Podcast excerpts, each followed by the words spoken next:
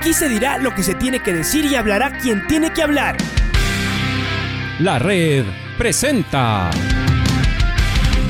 la charla del día a llevar una trayectoria que todo el mundo conoce, Carlos el Demoledor. Que la comunidad sepa de lo grande que fue Luis Chocho San Martín. Este año nuevamente jugar Copa Libertadores nos ilusiona mucho. La red.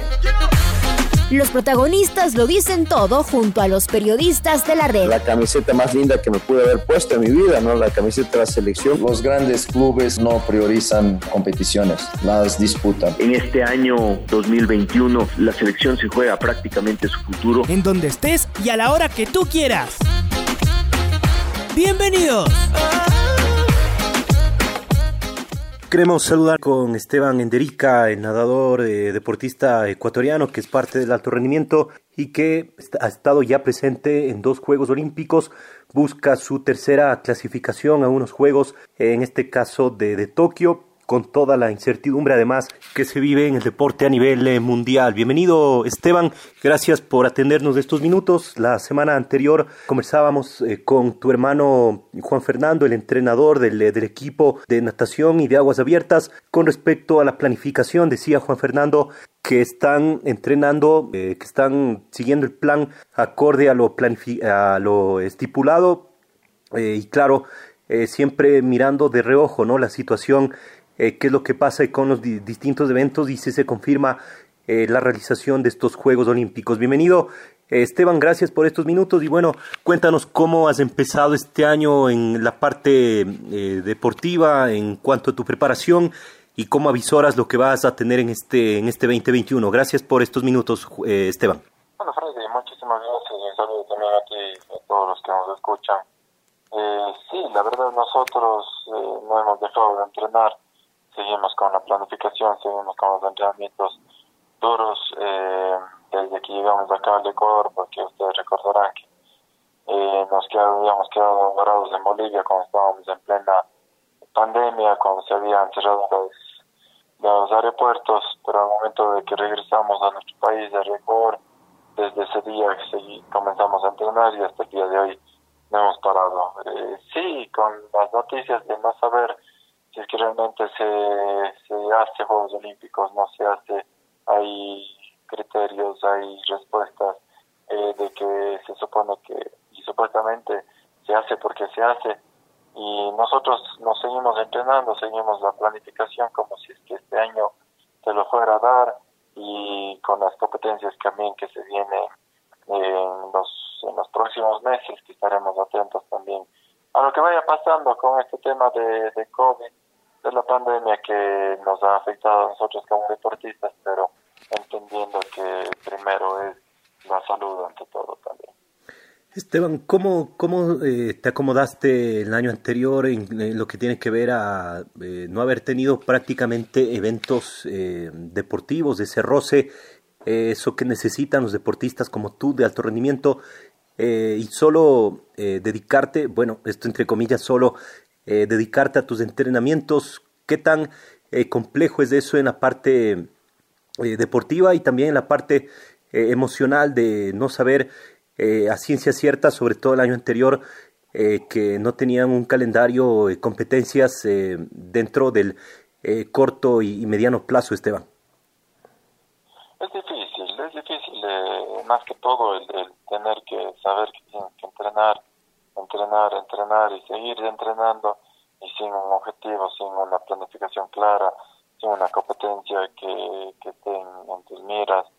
Pero a la final el compromiso que nosotros tenemos, que es tratar de llegar a Juegos Olímpicos, que es lo más importante para un deportista, en mi ocasión sería, si es que llego a clasificar mis terceros Juegos Olímpicos, en una prácticamente una disciplina o una modalidad distinta, ya que en los primeros dos Juegos Olímpicos clasifiqué en piscina y esta vez lo quisiera hacer en lo que es de lagos abiertos.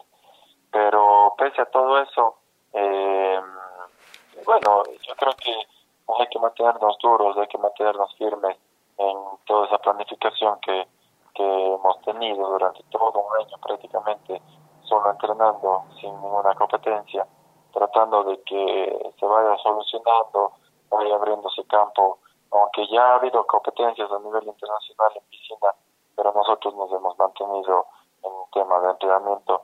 También porque lo que quisimos hacer es recuperarnos nuevamente al 100% en nuestra, en nuestra, en nuestra preparación y en nuestro rendimiento, ya que ese mes que estuvimos sin entrenar y todos esos, esos días que no podíamos acceder a la piscina, eh, sí nos había afectado bastante nuestro rendimiento. Pero yo creo que ya estamos muy fuertes en lo que es los entrenamientos, en lo que es la piscina y contentos o con viéndole de buena cara a lo que va a ser este año, ya que nuestra preparación va a ser acorde y tratando de, estar nuevamente en, el, en la élite, ya que nosotros antes de todo lo que haya pasado eh, estábamos eh, con buenos resultados, con buenas eh, competencias y eso nos daba la alegría y la tranquilidad de que podíamos hacer un buen papel en lo que eran las competencias internacionales que se nos venía a futuro. Esteban, por fin con piscina olímpica allá totalmente funcionando en la ciudad de, Cuenca, estuvo cerrada más de un año. Eh, esto ayuda también en su preparación, en el tema eh, de, del brazado, de todo lo que tiene que ver con eh, los entrenamientos, pensando en lo que vas a tener en, aguas abiertas después. Sí, sí, sí, la verdad, contentos después de más de un año, mucho más de un año eh, retornar nuevamente a la piscina olímpica. Eh, nosotros como nadadores de, aguas abiertas necesitamos un desarrollo en la piscina de 50 metros. Nosotros nos mantuvimos entrenando casi todo el año en la piscina de 25, en la cual también nos ayuda, pero sí es para nosotros necesario esa piscina de 50. Entonces, eh, gracias a que recién, bueno, pudimos eh, retornar y, y fue esa fue, si es que ustedes recuerdan y conversábamos hace, hace muchos meses atrás, esa fue la causa por la cual nosotros tuvimos que irnos a Bolivia a entrenar previo a un campeonato sudamericano, porque no teníamos esa piscina de 50 y necesitábamos nosotros ese desarrollo. Después vino todo lo que vino, que fue pandemia, cerrada de fronteras, nos tuvimos que quedar allá. Entonces, gracias a Dios ya estamos en esa piscina de 50 y eso nos ayuda a nosotros para mantenernos en una buena forma, en un buen estado para lo que se va a venir en esas competencias próximas e internacionales. Eh, el haberte quedado a poco más eh, a, poco más perdón de un segundo en el mundial de Corea estuviste a un puesto eh, de ya haber obtenido ese cupo a Juegos Olímpicos cómo fue esa competencia y ese eh, no sé si emociones encontradas, Esteban, eh, quedarte a las puertas de esa clasificación, pero saber que estás ahí peleando en el top 10, en el top 20 seguramente eh, de nadadores en aguas abiertas en el, en el mundo. Bueno, es, a a, la final, claro, uno pudiera tener ya la tranquilidad y quisiera estar ya con esa tranquilidad de estar clasificado a Juegos Olímpicos y hacer una preparación directa hacia el evento. Eh, sí, ese momento no se dio, nos quedamos a solamente una posición para, para tener ya la clasificación a Juegos Olímpicos, pero eh, más bien yo creo que sacamos cosas positivas en el cual era para también no relajarnos, para saber que, que nos falta mucho por trabajar, que hay las posibilidades también, que demostramos que hay las de estar entre los mejores y, y eso hemos venido haciendo durante los últimos años, entonces eso nos alienta, nos ayuda.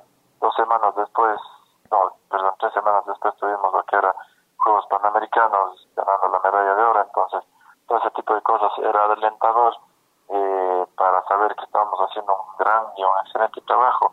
Ahora seguirnos preparando duro porque el preolímpico va a ser eh, a finales de mayo y tener esa clasificación para después nuevamente hacer unos dos meses y medio de macrociclo o de microciclo, se lo podría decir, para afrontar la competencia más importante que sería en este caso los Juegos Olímpicos. Eh, y en ese camino has tenido también esta preparación con tu, con tu hermano, que se conocen por supuesto casi que a la perfección, eh, son un equipo de, de, trabajo que ya llevan eh, juntos hace mucho tiempo y que ha incorporado a David Farinango y también a otros dos nadadores, entiendo, que también son, incluso son más jóvenes. eh, parte del equipo de, natación de, Ecuador. Eh, ¿Cuánto ayuda a tener un equipo, eh, esto en, el plano netamente deportivo, en crecer, en ayudarse mutuamente? seguramente no es lo mismo entrenarse solo que hacerlo acompañado. ¿Cuánto ha venido a ayudar esto de tener más miembros en el, en el equipo de, natación de aguas abiertas, Esteban? Yo creo que es fundamental. Yo creo que es fundamental el poder entrenar todos juntos, de tener un equipo eh, grande. Prácticamente tenemos eh, más del 90% de la selección del Ecuador de aguas abiertas entrenamos juntos. La única persona que no entrena es Samantha, que está entrenando por Francia, entonces eh, ella sería la única persona de la selección del Ecuador de aguas abiertas que no entrena con nosotros. que igual lo, lo llevó a entrenar, hizo todo un ciclo olímpico junto con nosotros. Entonces yo creo que eso es bueno, eh, también el, el que haya visto todas las otras personas, el, el valor que tiene mi hermano Juan Fernando como entrenador siendo parte de la selección. Y nosotros ya llevamos más de 11 años eh, como entrenador y, al, y alumno, se podría decir, eh, juntos y lo hemos podido demostrar con resultados, que es lo más importante. O sea, muchas de las veces escuchábamos críticas o, o gente que se cerraba que un hermano te puede entrenar o puede ser tu entrenador, pero siempre lo, lo mantuvimos eh, bien, bien marcado lo que es ser tu hermano, ser parte de tu familia y ser tu entrenador y la responsabilidad con la cual tienes que llegar a tener como, como alumno y como entrenador. Entonces, los resultados han estado ahí, eso es lo, lo importante y lo, y lo fácil para nosotros como deportistas, que lo demostramos con esos resultados y hemos dado esa cara a que todos, hasta nadadores de nivel internacional de Sudamérica, quieran venir a entrenar acá con nosotros. Y ha pasado mucho gente de Argentina, de Brasil, de, de Perú, de Bolivia, eh, entrenando con nosotros, de Venezuela, eh, haciendo planificaciones y entrenando con nosotros por la calidad de entrenador que es mi hermano Fernando. Y como tú dices, eh, los otros nadadores que prácticamente sí, son jóvenes, están iniciando. Eh, tenemos a Matías Cordero de 17 años, a José Vázquez de 18, a David Farinango de 19 20 años, eh, David Castro de 21 años me parece, Andrea Pereira igual de 18 19 años, entonces estamos hablando de que toda esa camada que viene también atrás de nosotros viene muy fuerte para que no pase lo que antes había pasar, que eh, tal vez el mejor se retiraba y había un hueco muy grande para ese reemplazo.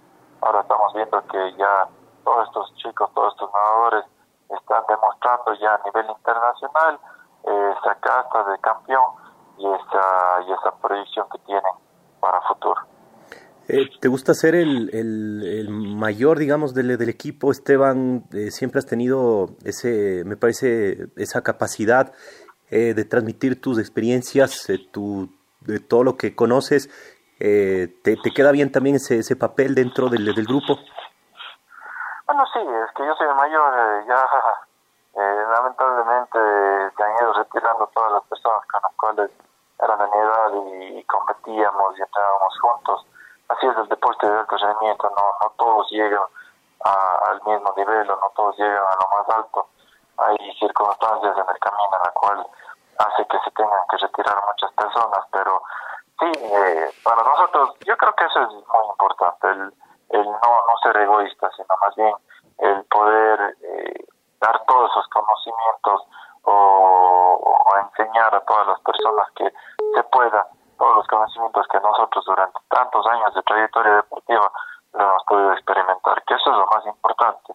Y sobre todo en aguas abiertas, que en aguas abiertas sí pesa bastante la experiencia. Entonces, mientras nosotros podamos eh, dar ese granito de arena eh, que para que la experiencia de los demás chicos sea muy provechosa y sea mucho más rápida ese desarrollo, nosotros contentísimos por ser ese apoyo para las demás Y por algo tenemos eh, la Escuela de Natación de los Hermanos manos de Erika Salgado. O sea, desde ahí comienza, desde la formación, el que nosotros queremos formar a chicos, el que queremos enseñar y formar a esos campeones día a día para que ellos puedan eh, ser mejores que nosotros, ser mejores. Nosotros no queremos quedar eh, en la historia o en las palabras de muchas personas que han dicho, eh, ustedes ya son los mejores de la historia como deportistas y más bien no quisiéramos eso, quisiéramos que sí nos lleguen a superar y nosotros haber sido parte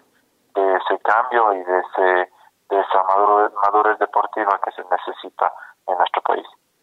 Eh, Esteban, eh, ahora que, recuerdo y viendo claro tu, tu fotografía en el, en el estado de, de, de, tu, de tu teléfono, eh, te, te, casaste hace poco, Esteban. Esto te pregunto sobre todo por la em, estabilidad emocional que tienen, que deben tener los, los deportistas del, del, alto, del alto rendimiento eh, ¿cómo, ¿Cómo te va en ese, en ese sentido? ¿Ha cambiado un poco eh, tu, tu vida, no sé, los, los tiempos? Eh, ¿cómo, ¿Cómo has visto esta, esta situación personal que, que atravesaste? Sí, bueno, hace un poquito más de dos meses eh, me casé. Bueno, nosotros teníamos significado de casarnos en septiembre del año pasado, eh, después de Juegos Olímpicos, sí, todo iba claramente todo bien, pero eh, lamentablemente no se dio con esos tiempos que teníamos planificado. Lo hicimos en noviembre, algo mucho más pequeño, con familia y poquitos amigos íntimos, respetando y tratando de ser lo más consecuentes con, con el riesgo que lleva una pandemia que, que aún no, no para de, darnos eh, esas, cachetadas a veces no podemos decir a, a las personas porque no hay que tranquilizarse aún más bien hay que mantenerse más firmes con esto de la pandemia. más bien, eh, la verdad, contentos, eh, contentos. Es, una persona quien me apoya muchísimo, eh, mi esposa, y, y, más bien nos está mostrando que, que yo creo que, que estamos más felices, con más ánimo, eh, con más fuerza, con más eh, vitalidad para poder seguir afrontando, ¿no? El hecho de casarse quiere decir que va a bajar mi rendimiento, más bien lo tiene que mejorar porque es también una motivación y un apoyo extra que lo puedo recibir ya desde, desde que desde que estábamos de novios hasta el día de hoy que estamos casados y estamos eh, muy contentos entonces más bien eh, eso no, no ha perjudicado en nada eh, entendemos cada uno los roles que debemos seguir ella es arquitecta también en su trabajo y todo entonces nos apoyamos al 100% en cada uno de los roles que nosotros debemos eh, seguir. Eso sí, claro, con las responsabilidades que hay que seguir ahora, eh, con todas las responsabilidades de casa, pero eh, listos para afrontar siempre y con, el amor y el cariño que, nos tenemos. Perfecto, Esteban. Por supuesto, te, felicitamos también por ese, por ese paso que siempre es trascendental en, la vida de, cualquier ser humano. Eh, ¿Cómo está el apoyo de la Secretaría del Deporte, el plan de alto rendimiento? Eh, me parece que la, eh, en el ciclo olímpico anterior, en el año de, Olimpiadas, llegó ya la fuerte crisis que empezó en, la parte económica, en el gobierno, y eso trascendió también en el deporte. el año anterior no es difícil imaginar también todos los problemas que tuvo, tuvo el Estado en la entrega de recursos eh, hacia el deporte, en este, en este caso en particular. Eh, ¿Cómo están en ese sentido? Porque, claro, este es un año de Juegos Olímpicos y necesitan toda la, todo el respaldo y toda esa preparación eh, y ese contingente también desde la Secretaría del Deporte, Esteban. Bueno, eh, a ver, ha sido un apoyo muy grande. Yo creo que la Secretaría hasta el día de hoy nos ha tenido, bueno, a mí como deportista, y a los deportistas en, sí eh, nos tienen prácticamente al día, al día no ha decaído más bien el apoyo, ha seguido el apoyo, eh, nosotros nos mantenemos fuertes entrenando, yo hasta el día de hoy estoy en la beca más alta, que es la, era la de Tokio 2020, esperamos seguir, la preocupación del deportista más viene eh, cada comienzo de año, esa es la preocupación ya que no se, no se activan los recursos eh, pronto, muchas de las veces recién se activan en marzo, este es un año de elecciones, entonces eso es lo único que sí nos preocupa a los deportistas, porque antes de todo esto, hasta Freddy, la verdad nos mantenían al día eh, con el apoyo, seguían siendo fuerte ese apoyo, diciendo que por más que no haya competencias, ellos van a seguir. Al final entienden lo que se ha hecho, ¿no? Lo que se sigue haciendo y que nosotros, los deportistas, no nos dejamos de preparar por una pandemia, sino más bien nos teníamos que seguir preparando. Ustedes veían videos que nos seguíamos preparando hasta un departamento de, de 3 metros cuadrados eh, la, de parte física, porque teníamos que seguir activos. Entonces, en ese caso, la Secretaría de Deporte nos ha seguido apoyando y, como te digo, nos tiene al día. Ahora, la preocupación es esta, es esta. Yo creo que si es que hablas con todos los deportistas, es la incertidumbre de no saber qué es lo que va a pasar en este nuevo año. Si es que el apoyo va a mantenerse normalmente, van a seguir con el mismo apoyo, vamos a seguir con las mismas becas y nosotros no preocuparnos por nada, sino más bien seguir entrenando como lo hemos hecho los últimos meses y todos los años que siempre lo hacemos. Eh, esa es la preocupación, eh, el que sea tema de elecciones y, y la verdad, bueno, tú sabes, sabes que no soy político ni, ni me gusta la política, pero es lamentable no escuchar una sola propuesta de, que incluya el deporte. De los candidatos. Si, tú la has escuchado, más bien cuéntenme, porque no he escuchado a, ningún candidato eh, que, que, hable del deporte. Y hemos visto últimamente, Freddy, y no me vas a dejar mentir, hemos visto cómo el deporte ha sido quien ha unido a un país que ha estado dividido en muchas cosas. Entonces, eh, como Richard Carapaz unió a todo un país, nos mantenía alegres durante muchos días, uniéndonos a todos en la televisión, alentando eh, la selección. Nosotros cuando fuimos a Juegos Panamericanos, como se volcó todo, casi todo un país a mirar y a felicitar y a observar a todos los deportistas. Y cada uno de los deportistas en su evento deportivo, cómo ha, volcado y cómo ha diferenciado eso que ha unido un país. Y no escuchar a ningún candidato hablar de deporte, bueno, sí escuché a uno solo, la verdad, eh, pero, pero, pero eso es lamentable. O sea, en otros países tú miras que el deporte es parte, parte de la educación. Eso es lo que debemos cambiar. El deporte es parte de la educación y debería ir a la par de la educación, pero cuando entendamos eso, va a ser cuando realmente cambie muchísimas cosas en, en nuestro país. Claro que sí, y claro, el deporte es un eje fundamental en, en cualquier sociedad y en cualquier país, eh, Esteban. Eh, Esteban, antes de terminar, te quiero preguntar sobre eh, qué recuerdos tienes, eh, lo, que, lo que se te venga de tus dos de tus dos actuaciones, de tus dos clasificaciones a Juegos Olímpicos y claro, al inicio veíamos con ciertas dudas de que pasabas de piscina a aguas abiertas, pero sin lugar a dudas todo este tiempo te, te ha dado la razón que, que hiciste eh, también lo, lo, correcto, además demostrando que eres un nadador absolutamente completo, Esteban. Bueno, eh, a ver, los recuerdos son de alegría, yo creo.